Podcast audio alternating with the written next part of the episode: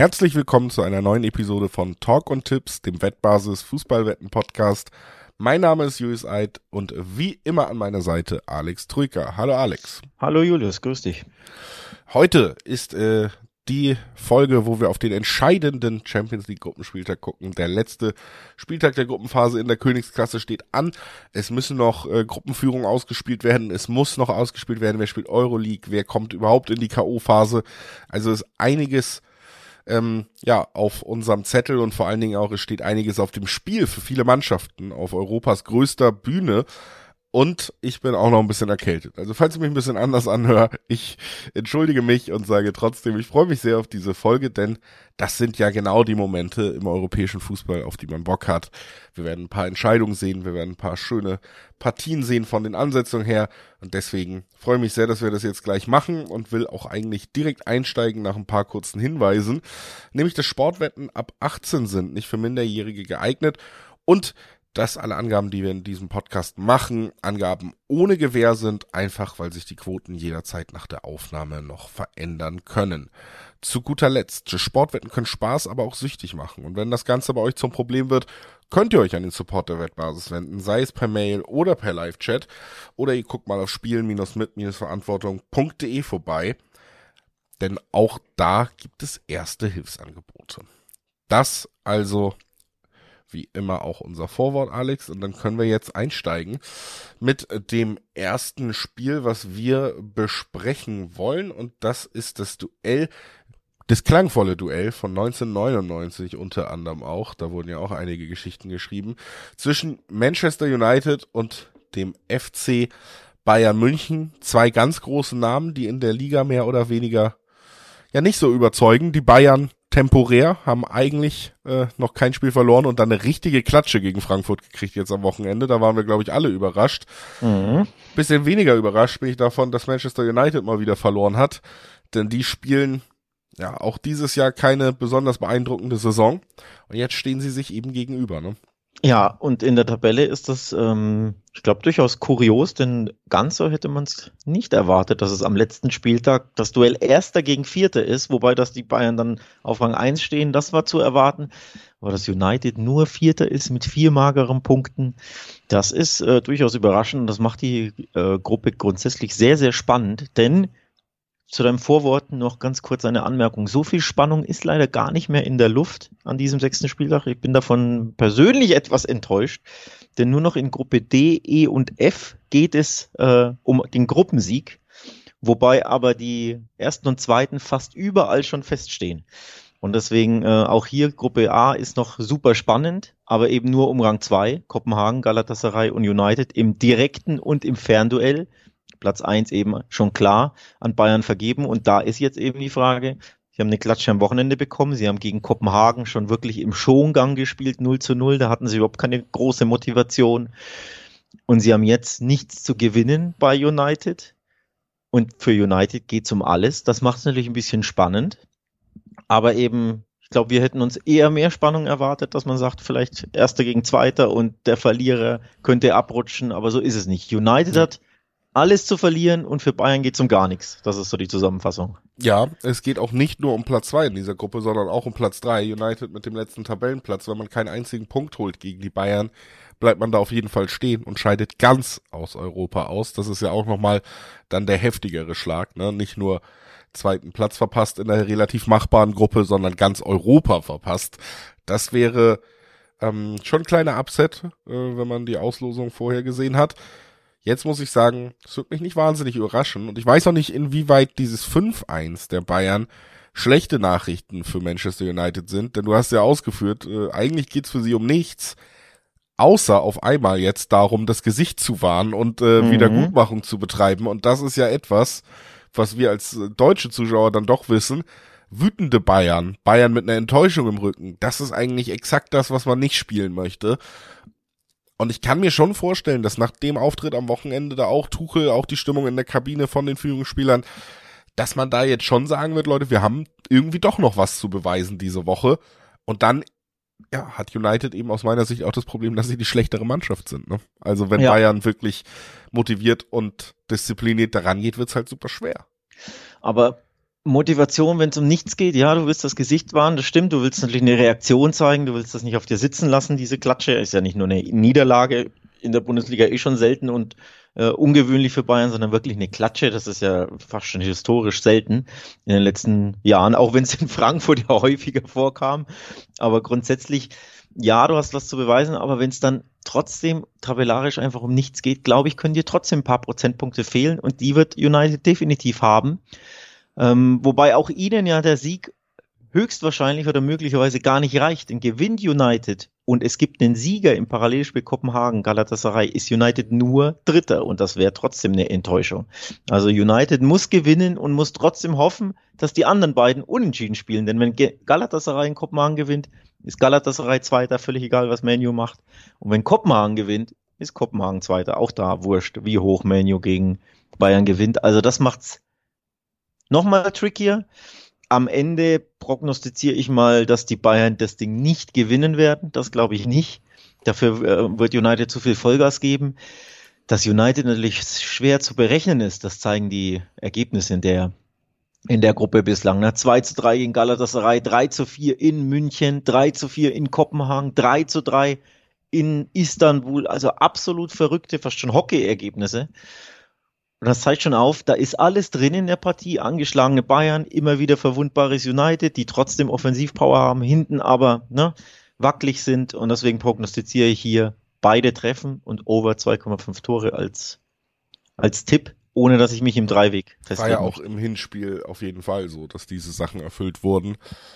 Ich sage, zwei 40er bis zwei 50er Quoten auf Bayern kriege ich selten und Manchester United ist äh, kein sonderlich gutes Fußballteam und deswegen wird Bayern München dieses Spiel gewinnen.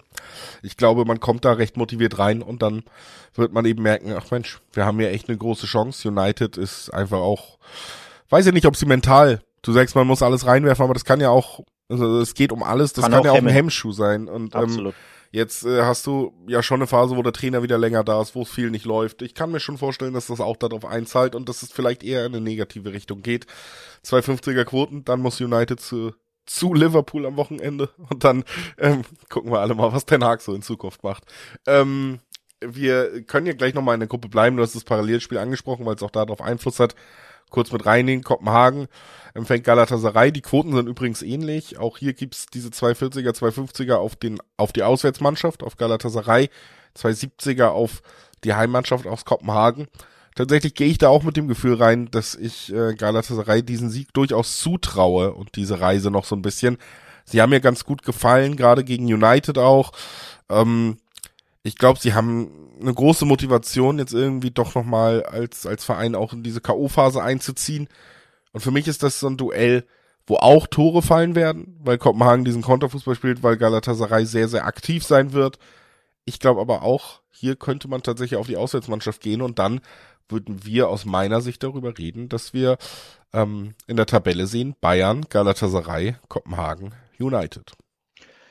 Bayern, Galatasaray, Kopenhagen, United heißt, Galatasaray muss gewinnen, das, denn das Unentschieden reicht dann Kopenhagen, wenn United nicht gewinnt. Also es ist nicht so, dass es auf keinen Fall ein Unentschieden geben darf, aber eben wenn es das Unentschieden gibt und United gewinnt, haben, haben wir zwei Verlierer ähm, auf dem anderen Platz, denn ich glaube, beide wären sehr, sehr enttäuscht, wenn sie am Ende nur Dritter werden würden, wobei ja Galatasaray sogar Letzter wird, wenn sie unentschieden spielen und United gewinnt. Also hier in der Gruppe ist wirklich mal viel von der Konstellation drin, aber simple Rechnung, wenn Galatasaray Zweiter werden will, müssen sie gewinnen. Wenn United irgendeine Chance haben wollen, haben will, müssen sie gewinnen.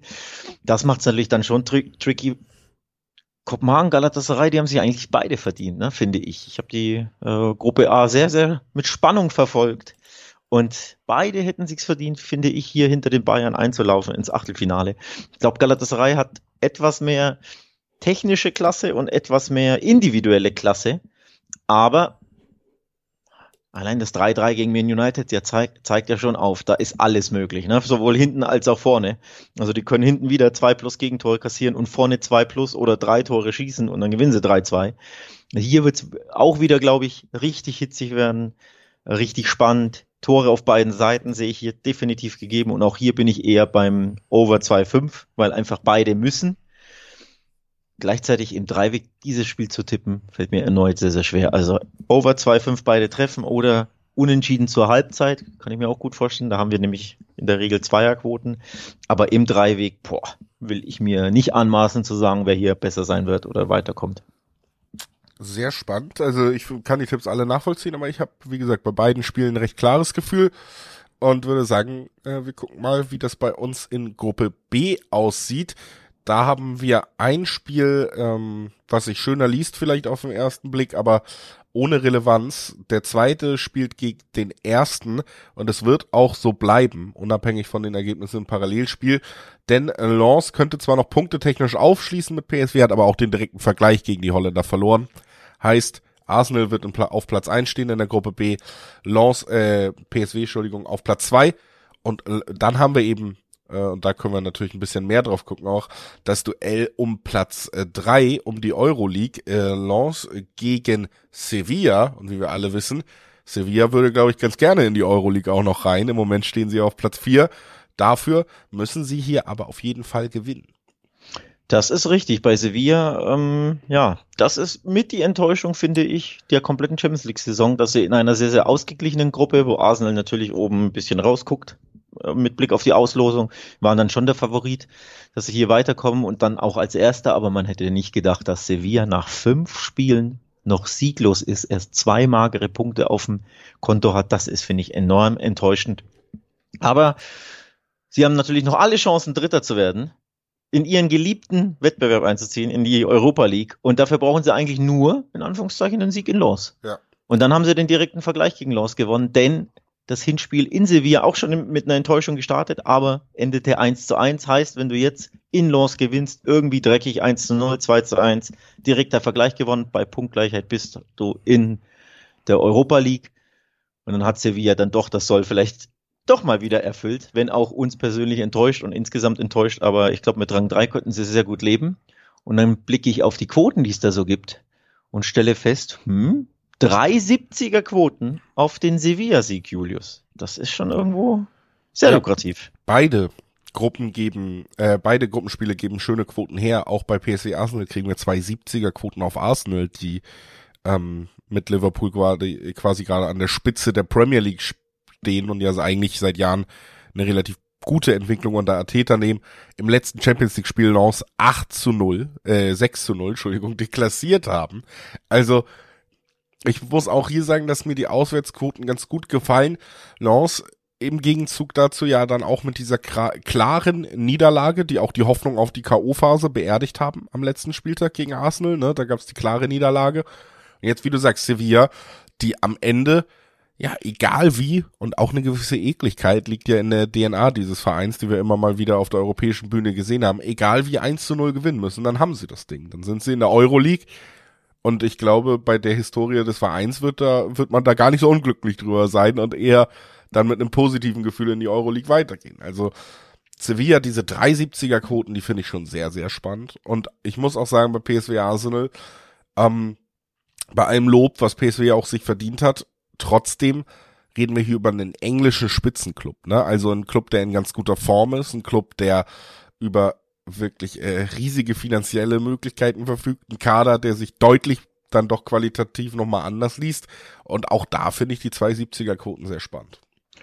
Verständlicherweise. Ähm, gibt echt spannende Quoten, gibt interessante Tipps, die man hier abgeben kann. Also ich bin beim Arsenal-Sieg einfach bessere Mannschaft, die zwar nicht muss, also müssen tun ja beide nicht ja, mit Blick auf deswegen. die Tabelle, aber ähm, kann man hier gut was absahen. Und bei vom Bauchgefühl muss ich ehrlich zugeben, bin ich diesmal beim Sevilla komplett super GAU mit Rang 4 vom Bauchgefühl, weil sie so schwach in der Saison sind und immer wieder auch Matchbälle hatten, äh, mehr zu erreichen, immer wieder auch spät in der Nachspielzeit bittere Gegentore kassierten. Also da ist man auch mental so fragil und die Abwehr ist auch nicht sicher und sie hätten es ja, irgendwo, oder ist anders gesagt, ich will jetzt nicht äh, sprechen von verdient oder nicht verdient. Es wäre folgerichtig, wenn sie hier wirklich letzter werden, aber diese 3,70, die es hier für ein schmutziges 1-0 Sevilla gibt, mit ihrer Abgezocktheit, mit ihrer dann doch ne, sehr, sehr großen Erfahrung. Sie sind nämlich in diesem Jahr ähm, die älteste Mannschaft der Champions League mit einem Durchschnittsalter von 32. Den Rekord haben sie im letzten oder vorletzten Spiel, glaube ich, gestellt. Also Erfahrung, Abgezocktheit, und dann kannst du schon irgendwie vielleicht bei Lens 1-0 gewinnen, auch wenn ich es jetzt vom Bauchgefühl eher nicht zwingend so prognostiziert hätte. Aber wenn es 3,70 gibt, dann halte ich mal die spanische Fahne hoch und sag, komm, Sevilla Dritter, das würde irgendwie dann doch passen. Wie gesagt, ich kann das auf jeden Fall auch nachvollziehen. Ist auch einfach dieses Grundgefühl mit Sevilla und der Euroleague, was da sicherlich mit reinspielt. Und damit lass uns zur dritten Gruppe in unserer Besprechung der Gruppe C rübergehen. Auch da haben wir noch äh, einiges zu klären. Was nicht mehr zu klären ist, ist die Tabellenführung in der Gruppe C. Das wird mit Abstand Real Madrid werden. Alle Spiele bis jetzt gewonnen. Und ja, Union Berlin muss gegen sie gewinnen, wenn die noch auf die Euroleague hoffen wollen. Denn zwei Punkte entfernt von ihnen ist Braga. Heißt, ein Sieg könnte sie vorbeiführen. Vor allen Dingen, weil Neapel und Braga in einem direkten Duell sind, wo Neapel auch noch Platz zwei verlieren könnte. Denn mit einem Sieg könnte Braga punktetechnisch aufschließen und wenn sie hoch genug gewinnen, natürlich dann auch den direkten Vergleich gewinnen. Heißt, Neapel, Braga um Platz zwei sollte Neapel das gewinnen, dann ist Union Berlin gegen Real Madrid ein Spiel, wo Union Berlin sich mit einem Sieg noch Platz 3 sichern kann. Ja, durchaus mehr Spannung in der Gruppe, als man es vielleicht dann doch erwartet hätte. Denn unterm Strich war ja eigentlich das Unentschieden von Union in Prager enttäuschend. Denn mit einem Sieg hätten sie ja äh, Rang 3 in der eigenen Hand gehabt und sie waren ja lange, lange in Überzahl. Aber auch das Unentschieden im Nachhinein gar kein so schlechtes Ergebnis, denn sie haben jetzt wirklich noch alle Chancen. Und äh, bei Napoli-Braga mache ich es kurz, ich erwarte Napoli-Sieg.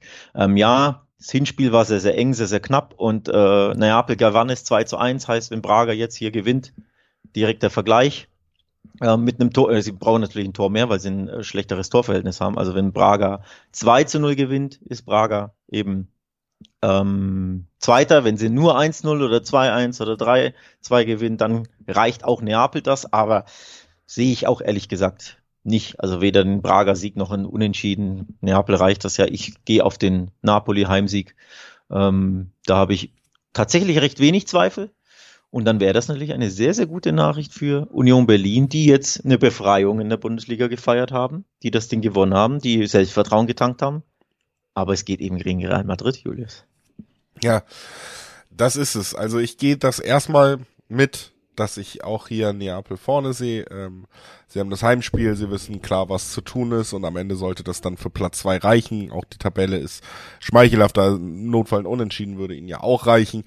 Aber ähm, wie gesagt, großes Problem erstmal für Union Berlin dass dann eben der andere Gegner Real Madrid heißt. Und noch größeres Problem für mich, wenn ich dann sehe, dass wohl viele auch denken, Mensch, Real Madrid wird gar keinen Bock haben. Wir geben denen mal fast 1,9er Quoten in diesem Tippspiel, weil das Gefälle natürlich schon riesig ist. Real Madrid ist gerade in der Champions League einfach eine gut laufende Maschine. Sie haben alle Spiele gewonnen. Sie sind ähm, ja auch in, sage ich mal, engen Spielen und äh, Klatschsituationen haben sie sich ja unter anderem auch noch einen neuen Mittelfeldspieler geholt, der sehr gerne spät trifft und Spiele entscheiden kann. Ähm, das ist natürlich eine ganz andere Qualität als gerade das, was wir über große Teile der Saison von Union Berlin gesehen haben, die, ähm, wir haben es begleitet, glaube ich, 105 Tage keinen Pflichtspielsieg hatten vorm Wochenende über 100 Tage ohne drei Punkte, egal in welchem Wettbewerb, egal in Sehr welchem bemerkenswert. Ähm, das ist natürlich schon ein großer Unterschied. Natürlich glaube ich auch, dass Union Berlin in der Bundesliga sich nochmal reinkämpfen kann und dass sie diese Serie nicht jetzt wiederholen werden nach dem einen Sieg. Äh, aber Real Madrid 1,9er Quoten in der Champions League, wenn es am Ende ja, gegen eine Mannschaft, die dann vielleicht auch spielerisch eben gar nicht so die Mittel hat, dich hundertprozentig zu beschäftigen. Ich kann mir vorstellen, dass es eng bleibt schon. Also ich würde jetzt gar nicht so diesen Handicap-Sieg unbedingt sehen, den man ja auch nicht braucht äh, bei den Quoten. Aber dass man das dann mit einem Tor vielleicht entscheiden kann, dieses Spiel, und dass Real Madrid einfach auch die, die individuelle Klasse hat, diesen Treffer vielleicht eher zu erzielen, das spielt bei mir schon stark rein. Und ganz ehrlich, Union Berlin steht ganz unten in der Bundesliga-Tabelle ähm, vielleicht wäre es auch in dieser Saison gar nicht so schlecht, wenn man sich dann auf einen Wettbewerb konzentrieren kann.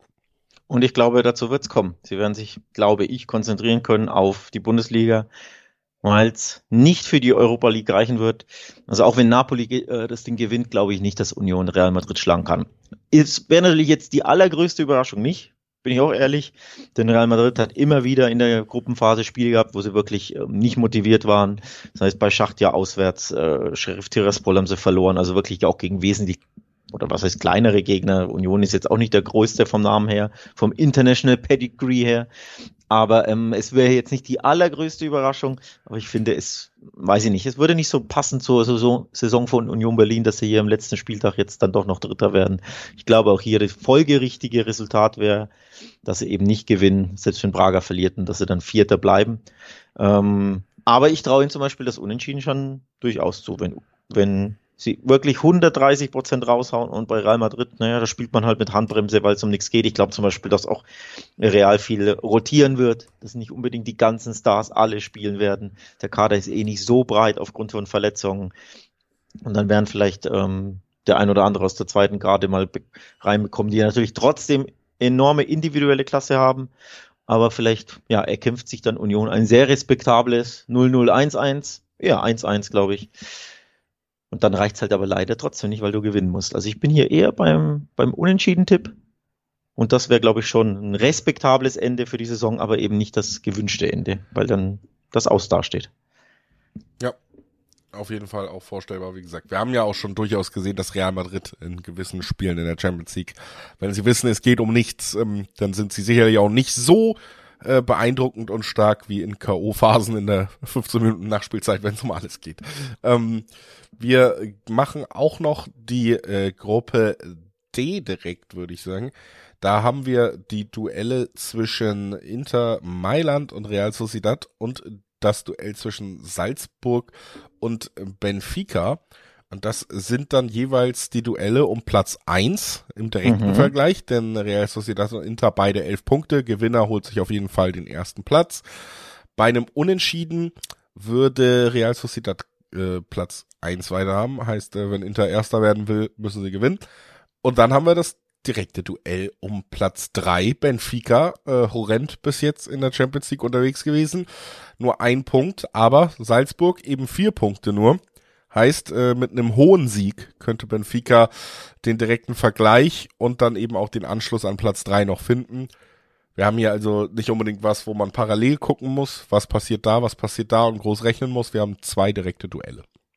Wir haben zwei direkte Duelle und ja, der hohe Sieg rührt daher, da Benfica gleich am ersten Spieltag 0 zu 2 zu Hause gegen Salzburg verloren hat. Heißt, wenn du den direkten Duell, äh, direkten Vergleich gewinnen willst, musst du 3-0 oder höher gewinnen, also mit drei Toren Unterschied. Denn ähm, bei nur einem 2-0 spräche Nee, dann äh, 2-0 reicht ihn auch. Moment, ich habe mich ver, verguckt. Dann hätten beide minus vier Tore, wenn Benfica 2-0 gewinnt, also das Hinspielergebnis egalisiert. Aber mehr geschossene Tore, nämlich sechs an der Zahl. Bei Salzburg sind es ja nur drei. Also auch ein 2-0 reicht Benfica schon. Aber eben der normale Sieg irgendwie nicht. Sehr, sehr spannend. Und bei Inter, Real Sociedad ist es leichter. Inter muss das Ding gewinnen. Das macht richtig spannend, diese, diese Gruppe D. Also man weiß zwar, wer äh, da oben weiterkommt, aber nicht in welcher Konstellation. Und um Rang 3 geht's richtig was. Und Benfica muss, auch wenn sie 1-0 führen, muss aufs zweite gehen. Puh, das, das ist knackig. Also den Handicap-Sieg Benfica, den, den zu tippen, der hat ja dann richtig Selbstvertrauen in die Portugiesen. Das ist schon dann interessant, denn 2,40 gibt's auf den normalen Benfica-Sieg. Also wenn man schon denkt, ja, Benfica gewinnt das, aber wenn sie gewinnen, dann wollen sie ja richtig gewinnen, um Dritter zu werden. Ja. Und dann warum nicht Handicap-Sieg Benfica tippen, Julius? Richtig, mal eine richtig knackige Quote raushauen. Weil ich genau das gegenteilige Gefühl habe. Ich fand Benfica in dieser Champions League-Saison bis jetzt so schwach. Ähm, und Salzburg ist natürlich vor allen Dingen eins, ähm, seit immer, seit Gründung, seit es Red Bull-Vereine gibt, nämlich eine Kontermannschaft und eine Umschaltmannschaft. Und das bei der Mannschaft, die dann nicht nur gewinnen muss, sondern die nach einem 1-0 weiter offen spielen muss, weil sie brauchen auch noch das 2-0. Das ist, glaube ich, die dankbarste Aufgabe, die du haben kannst, weil ein Treffer von dir nimmt da die komplette Luft raus. Ein Treffer von dir bedeutet dann auch, sie brauchen drei Tore. Also die alte Europapokal-Arithmetik mit Auswärtstorregel ist hier fast schon in dem Spiel gegeben, ne? Ja, sehr, sehr spannend. das ist wirklich schön. Und ähm, deswegen für mich wird es genauso kommen. Ich glaube, Salzburg wird diesen Kontertreffer bekommen, weil Benfica selbst wenn sie in Führung gehen, nicht gut genug sind, um da eine 2-3-0 Führung draus zu machen und diese zu verteidigen. Du kannst, ich glaube nicht, dass sie die Balance finden gegen eine Mannschaft, die dich so eiskalt erwischen kann, die auch zu Hause spielt, die auch weiß, was ein Tor alleine schon für ihr Ziel weiter in Europa zu spielen bedeutet. Ich habe hier ein starkes Unentschieden-Gefühl, weil das genau diesen Ablauf irgendwie widerspiegeln würde.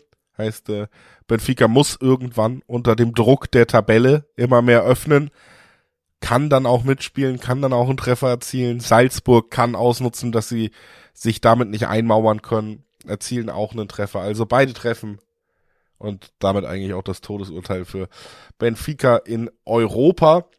Bei Inter Sociedad habe ich äh, ganz klar den Favoriten Inter, muss ich sagen. Aber du bist ja Firma im spanischen Fußball und könntest uns vielleicht nochmal kurz sagen, warum man nicht auf den Tabellenführer und Champions League Finalist des letzten Jahres äh, setzen sollte. Naja, was heißt nicht setzen sollte? Man kann das äh, guten Gewissens durchaus tun, aber man würde wahrscheinlich ein bisschen ähm, Real Sociedad unterschätzen, die, finde ich, bisher die beste Mannschaft in dieser Gruppe sind. Also die Tabelle lügt in dem Fall nicht, auch wenn beide punktgleich mit elf Punkten dastehen. Aber ich finde, es wäre ein verdienter Gruppensieg. Es ist eine sehr, sehr starke Mannschaft. Sie haben auch erst zwei Gegentore in fünf Partien kassiert. Ne? In einer Gruppe allein mit Inter und Lissabon und dem umstaltstarken Salzburg hättest du allein da gedacht, dass sie ne, vielleicht nicht unbedingt so eine starke Defensive auch haben. Also es ist auch eine defensiv starke Mannschaft, es ist eine spielstarke Mannschaft. Und weil du sagst, bei Salzburg, Benfica siehst du das unentschieden, ich kann mir das ähm, angesprochene Unentschieden hier bei Inter gegen Real Sociedad sehr, sehr gut vorstellen. Gab es ja auch im Hinspiel und da war es ein unglaublich glücklicher Punktgewinn für Inter, die 80, 85 Minuten hinten reingedrückt wurden und dominiert wurden und dann guckten, guckte vorne einmal der Kopf aus dem Panzer und dann zack, Lautaro in der 85. 1 zu 1 und es war hoch unverdient. Deswegen das verdiente, der verdiente Ausgang der Gruppe D wäre, wenn die Real Sociedad Erster bleibt und dafür brauchen sie einen Unentschieden und da setze ich, ich halte mal die spanische Fahne hoch, völlig überraschend und sage, dieses Unentschieden, es glückt ihnen, denn es wäre das verdiente Ding. Und bei Salzburg äh, Benfica nur, nur um es kurz auszuführen, oder weil ich es angeteasert hatte, um es auszusprechen, vier 50er Quoten gibt's für diejenigen, die glauben, Benfica gewinnt dieses Ding 2 zu 0 oder 3 zu 1 oder 3 zu 0. 450er Handicap-Quoten. Einfach mega interessant. Natürlich eine Zockerquote, aber ich wollte sie nur mal ansprechen, weil sie schon sehr, sehr interessant ist. Aber ich bin da eher bei dir. Salzburg hat Konterchancen. Benfica hat ja äh, schon zehn Gegentore kassiert. Also ich bin bei Salzburg, Benfica beide treffen tatsächlich. Ja. Dann lass uns das doch so mitnehmen. Wir wechseln jetzt auf den Mittwoch rüber, was die Spiele angeht und werden vorher nochmal einen kleinen Hinweis los. Neben der Champions League steht natürlich auch letzter Spieltag Euroleague an. Es steht der letzte Spieltag Conference League an. Und wer sich da informieren möchte, der könnte am besten einfach mal auf wettbasis.com gehen, denn da seid ihr sowieso immer top informiert, was alle wichtigen Spiele in der Fußballwelt angeht. Vorschauen, Tipps, Prognosen, Quotenvergleiche und sogar über den Fußball hinaus werdet ihr da in die gesamte Sportwelt hineingeworfen und kommt mit mehr Wissen wieder raus. Also wettbasis.com sei euch ans Herz gelegt. Wir schauen auf Gruppe E und machen es jetzt so, dass wir hier nur auf ein Spiel schauen das erste Mal, denn das zweite hat äh, keine Relevanz mehr in der Gruppe E. Feyenoord gegen Celtic ist uns ziemlich egal, denn Celtic äh, fünf Punkte hinter Feyenoord auf Platz vier können sie nicht mal einholen. Feyenoord vier Punkte hinter Platz zwei. Lazio heißt, können sie auch nicht mehr einholen. Da steht alles fest. Interessanter ist es bei Atletico Madrid und Lazio Rom, denn die sind nur ein Punkt auseinander, bedeutet, der Gewinner wird Platz eins in der Gruppe einnehmen und vermeintlich das bessere Los in der K.O.-Phase bekommen. Ganz genau. Lazio muss dafür gewinnen. Das ist nicht so leicht bei Atletico zu gewinnen, auch wenn die ähm, natürlich äh, durchaus wackelig waren in Auswärtsspielen in der Saison. In Rom zum Beispiel nicht gewonnen durch dieses Torwart-Kopfballtor in der 95. In Glasgow nicht gewonnen bei Celtic, schon ein ziemlicher Upset. Ähm, in Feyenoord gewonnen, aber da brauchten sie zwei Eigentore und eine Bogenlampe eines Verteidigers, der niemals so schießen wollte. Also äh, ein bisschen Glück und ne, da kann man ihn beikommen, aber zu Hause ist Atletico eben schon eine, eine ganz andere ähm, Nummer und vor allem ihnen reicht das Remis. Deswegen kurz und knapp, Lazio wird das nicht gewinnen können. Wobei diejenigen, die glauben, doch, doch, doch, Moment, der Trüger kennt sich nicht aus, Lazio gewinnt das. 560er Quoten, Julius, auf Lazio. Ja. Zeigt schon auf, ne? Beim direkten Duell Erster gegen Zweiter, bei denen der Zweite noch Erster werden kann, auch die Wetteanbieter trauen Lazio hier nicht unbedingt den Auswärtssieg in Madrid zu. Nee, es ist ja auch, wie du gesagt hast, ähm, es ist auch nicht das erste Mal in der Amtszeit von Diego Simeone, dass wir eine Phase sehen, wo Atletico offensiv nicht unbedingt beeindruckt oder nicht den schönsten Fußball spielt, aber ein Spiel, was Atletico nur nicht verlieren darf, ist exakt das Spiel, was äh, gut für Atletico ist und dann auch noch das Ganze zu Hause. Ich könnte mir vorstellen, dass das super zäh wird, dass sie von Anfang an da auch das Tempo zerstören wollen, dass der Gegner irgendwie aufnimmt und das führt mich dann auch immer relativ schnell zu einem Unentschieden zur Halbzeit-Tipp. Ne? Wenn der Gegner Ui. da reinkommt, ähm, Atletico wirklich auch eine der Mannschaften, die sehr gut verstehen, Rhythmus des Gegners immer wieder zu unterbrechen, Spiel aktiv hässlich zu machen sozusagen. Und äh, wenn Lazio sich da gerade am Anfang schwer tut, wird mich das überhaupt nicht wundern und deswegen finde ich das Unentschieden zur Halbzeit hier einen sehr spannenden Tipp. Auch das Unentschieden zum Abpfiff kann ich mir vorstellen. Da gibt's dann sogar die Viererquoten.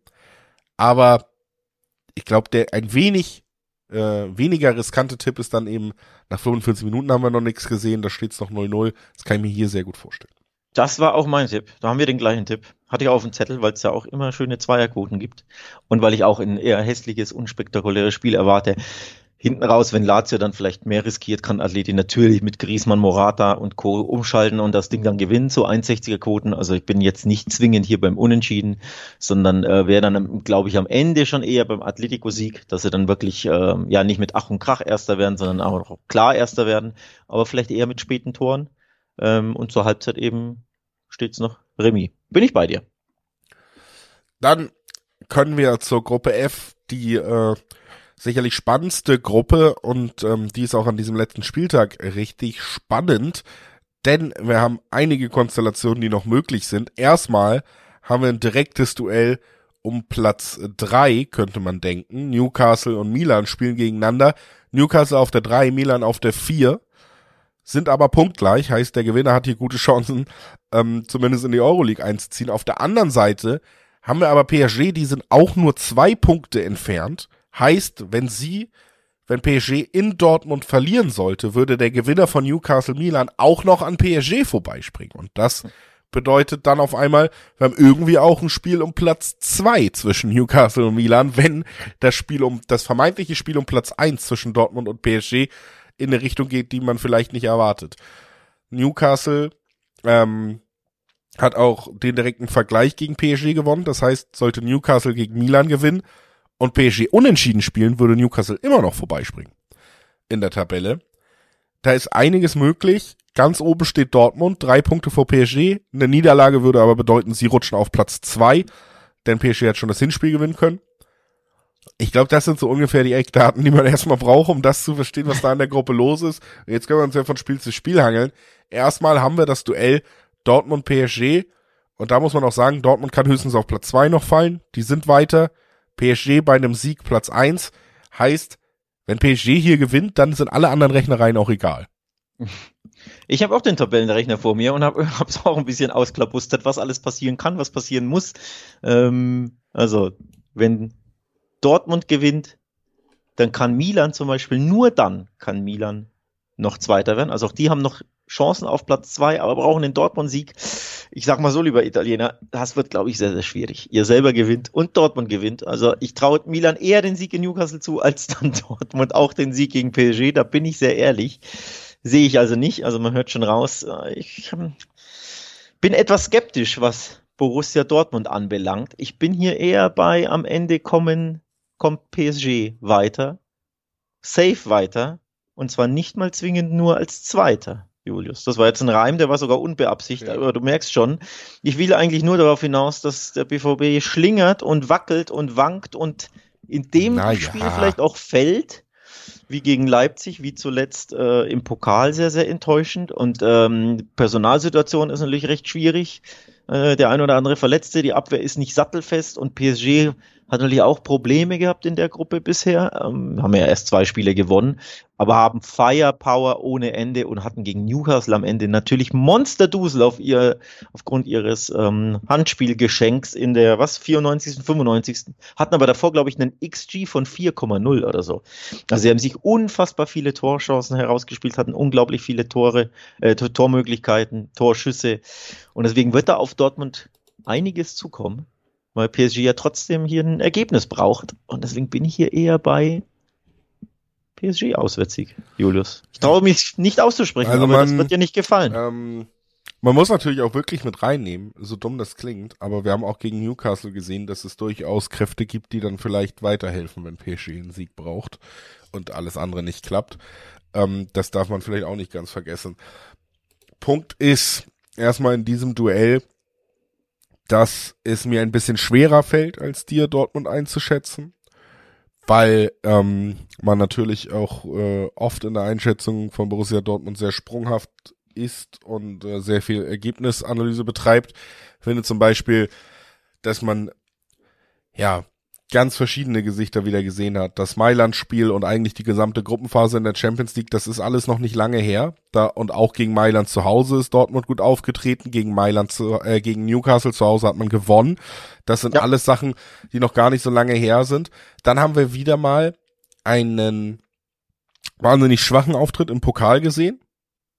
Und dann haben wir, finde ich, schon auch ein Spiel gesehen, das nicht so wahnsinnig schwach war gegen Leipzig, wo sicherlich auch eine rote Karte in der 15. Minute eine große Rolle gespielt hat am Ende, wo man gegen Ende ja noch am Ausgleich gekratzt hat sogar, also wo man zumindest wieder gesehen hat, finde ich, also das Schwere ist immer dieser komplette Abgesang auf Terzic Dortmund, weil man selten, man sieht immer ein Spiel und dann wird gesagt, der Trainer hat die Mannschaft verloren, das wird nichts mehr. Weil so ein Spiel wie Stuttgart. Und dann siehst du das nächste Spiel und denkst, ganz ehrlich, hundertprozentig verloren hat der die Mannschaft sicherlich nicht, sonst könnte man nicht solche Energieleistung abreißen, sonst könnte man nicht so ein Spiel wie in Mailand abreißen. Und es wechselt sich immer so ein bisschen ab. Und deswegen glaube ich schon, dass wir kein, ähm, wir werden nicht Dortmund sehen wie Dortmund gegen Stuttgart im Pokal. Ich glaube, man kann ja auch relativ befreit reingehen, weil man weiß, man ist nicht unbedingt Favorit. Sie haben ja auch ein Heimspiel. In Heimspielen enttäuschen sie ja sehr, sehr selten so wie in Auswärtsspielen ne? und treten normalerweise schon anders auf. Ähm, von daher, äh, weil du sagst, Abgesang auf Terzic, will ich ja, habe ich ja gar nicht thematisiert oder will ich gar nicht zum Thema machen oder, oder irgendwie als Grund hernehmen, sondern ich äh, lobe eher Paris Offensivspiel und glaube, Dortmund ist einfach anfällig, ist mental anfällig. Das siehst du ja auch innerhalb von Spielen. Sie sind hinten anfällig und PSG hat Firepower ohne Ende. Und deswegen setze ich eher auf PSG statt gegen Dortmund, wenn ich es so formulieren darf. Ja, also wie gesagt, kann ich hundertprozentig nachvollziehen, ist auch der Favorit und der Tipp ist natürlich auch gar nicht so unspannend, weil es trotzdem 1,9er Quoten gibt auf eine Mannschaft, die einen Mbappé gegen einen äh, eigentlich schon im Rentenstand befindenden Thomas Meunier schicken wird auf der linken Verteidigerseite. Ehrlicherweise finde ich die Quote sogar enttäuschend und überraschend gleichzeitig, denn ich hatte mir Zweierquoten erhofft und dachte mir, hey, hier spielst du einen riskanteren Tipp an, aber zu Zweierquoten, vielleicht eine 230, 240. Nee, nee, nee. Und deswegen ist das ja äh, überraschend im negativen Sinne. Dortmund hat 380er, 390er Quoten auf den Heimsieg. Den Heimsieg, der Tabellenführer zu Hause gegen ein durchaus enttäuschendes PSG, auch in der Saison, ne, in der Liga schon drei, vier Spiele verloren. 3,80 auf Dortmund und nur 1,90 auf PSG. Ich hatte mir da zwei Quoten erhofft. Deswegen, ich finde die Quote sogar schwach auf PSG. Also die lockt mich nicht zum Tipp. Hier bin ich eher beim, beim Bauchgefühl. Ja, äh, was da im Gegensatz dann aber natürlich spannend ist, ist die doppelte Chance auf Dortmund, die ja gleichbedeutend wäre mit dem Tipp, Dortmund irgendwie rettet sich die Tabellenführung. Gegen PSG, ja. das ihnen sicherlich Probleme machen wird, aber sie sind zu Hause, sie werden diszipliniert auftreten, kriegen sie vielleicht ein 1-1 über die Bühne, ne? Ähm, also unentschieden Auch gut vorstellbar, oder Sieg ne? Dortmund. Um ja, du musst nur irgendwie diesen einen Punkt holen. Da gibt's bis zu Zweierquoten äh, auf die doppelte Chance, also zwei von drei Spielausgängen. Und wie gesagt, bis auf das Hinspiel in Paris hat Dortmund kein Spiel verloren in dieser Champions League Gruppe, hat immer ausgesprochen stabil gewirkt, immer gute Spiele geleistet und ähm, brauchen nur diesen einen Punkt. Ne? Und da finde ich die doppelte Chance mit den Zweierquoten dann gar nicht so verkehrt unter diesem, diesem Eindruck.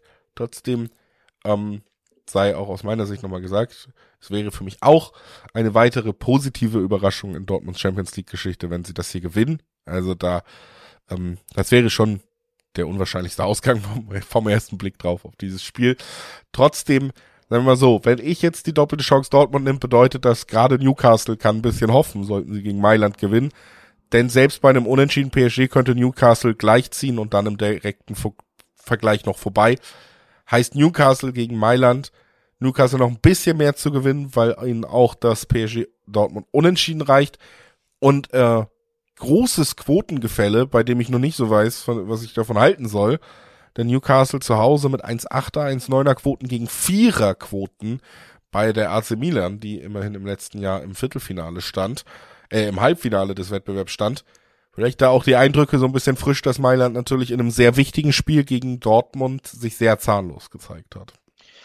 Ja, wobei auch Newcastle zuletzt sehr zahnlos war, nämlich gestern bei den Spurs ähm, in London bei Tottenham 1 zu 4 auf die Mütze bekommen und zwar wirklich auch in der Höhe verdient. Ja. Die Spurs waren so klar deutlich besser. Wenige Tage zuvor, Premier League Spieltag unter der Woche, gab es ein 0 zu 3 in Everton, also zwei krachende Niederlagen in Folge und überhaupt ist die Form nicht so prickel von Newcastle, beziehungsweise sie sind nicht konstant, nennen wir es mal so. Sie haben nämlich von den letzten sieben Spielen satte vier verloren. Es gab noch die Niederlage in Dortmund, ähm, das 2 zu 0, auch verdient. In Bournemouth haben sie auch äh, verloren, 0 zu 2. Kurioserweise haben sie dazwischen einfach Chelsea abgefertigt mit 4 zu 1 und gegen Man United gewonnen. Also du siehst schon, da ist immer alles möglich. Sie können gegen die Großen verlieren, sie können enge Spiele verlieren, aber auch gewinnen. Sie können große Mannschaften auch schlagen. Bei PSG hätten sie ja um ein Haar 1 zu 0 gewonnen. Und haben da das Hinspiel gegen PSG deutlich gewonnen. Genau, wenn da nicht dieses Handspiel gewesen wäre, gleichzeitig hatten sie, glaube ich, drei Torschüsse im ganzen Spiel. Gegen PSG hatte irgendwie 25, 30, irgendwie sowas. Also wirklich äh, doch, ich, ich habe sogar nachgeguckt. 5 zu 31 Torschüsse und sie hätten um ein Haar, wenn dieses Geschenk nicht gewesen wäre, 1-0 gewonnen. Also allein dieses Spiel zeigt auf, Newcastle zu tippen aktuell sehr, sehr schwer. Aber die Wettanbieter haben hier scheinbar eine kleine, nur eine klare Vorahnung und sagen Heimstärke Newcastle. Ja. Hm. Naja, es, ähm, für mich ist es nämlich eher so, dass sich so ein bisschen gegenseitig ausgleicht, denn Milan ist ja in einer ähnlichen Form. Also auch die haben ja in der Liga und in der Champions League ein bisschen enttäuscht. Dortmund-Spieler waren angesprochen. Zu Hause ähm, wo sie sich ja eigentlich noch einen großen Schritt Richtung K.O.-Phase hätten machen können. 3-1 verlieren gegen Dortmund, was nicht so stabil ist in dieser Saison. Große Enttäuschung in der Liga. Ich sag nur mal ein paar der letzten Ergebnisse.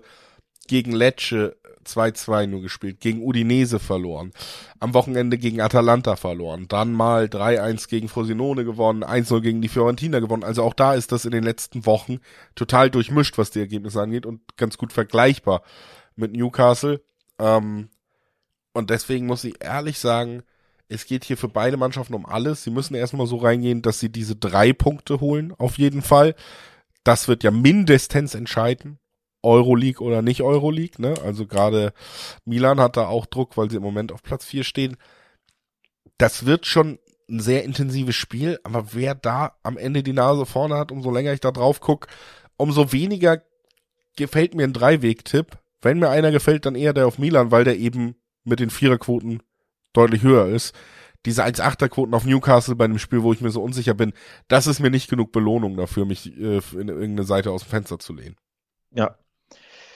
Also wenn ich jetzt mal durchkalkuliere, hier Tabellenrechner wieder anwerfen, wenn PSG führt und Newcastle weiß das, früh im Spiel, dann gehen sie eher aufs Unentschieden, weil sie dann wenigstens Dritter sind. Weil dann können sie ja, ne, dann können sie gewinnen, wie sie wollen, dann spielt es ja keine Rolle. Also wenn PSG führt, bringt Newcastle der Sieg einfach gar nichts, um noch Zweiter zu werden. Dann dürfen sie einfach nicht verlieren gegen Milan.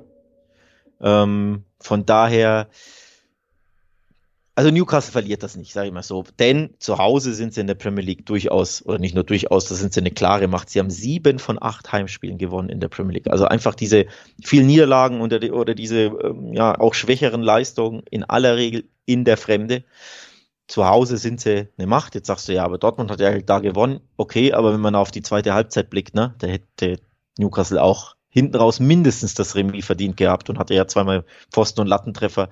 Also sie haben schon eine unglaubliche Wucht in Heimspielen und diese Wucht sollte dann wenigstens dazu beitragen, dass man es nicht verliert und dass er dann mit einem Unentschieden Dritter werden sollte PSG gewinnen, wie ich es glaube.